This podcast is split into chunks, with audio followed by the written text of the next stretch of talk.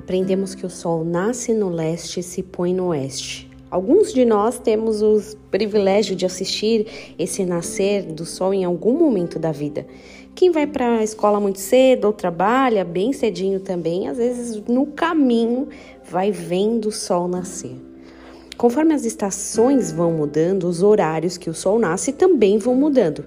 E em cada lugar, a depender da posição geográfica, percebe-se o sol nascer em diferentes momentos. Tem alguns programas que monitoram esses horários.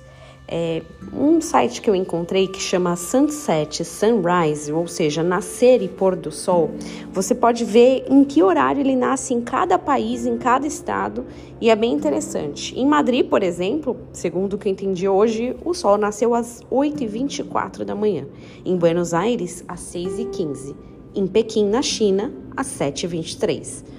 Lembrando que quando a gente está aqui de manhã no Brasil, o pessoal lá da China já vive à noite. E cada continente, cada estado, cada município, às vezes, tem a percepção do sol nascendo em diferentes momentos. O nascer do sol representa uma nova manhã.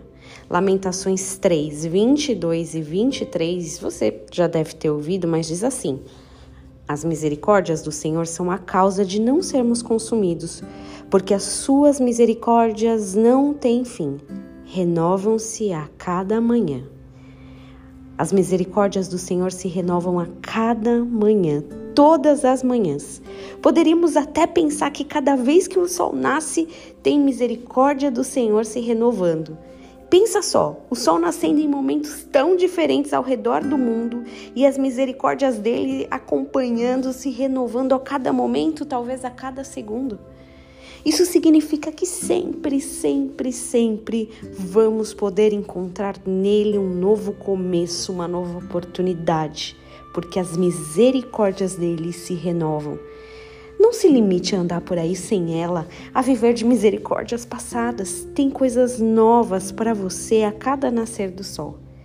E esse momento deve estar nascendo o sol em algum lugar por aí. Que você tenha um dia muito abençoado em nome de Jesus.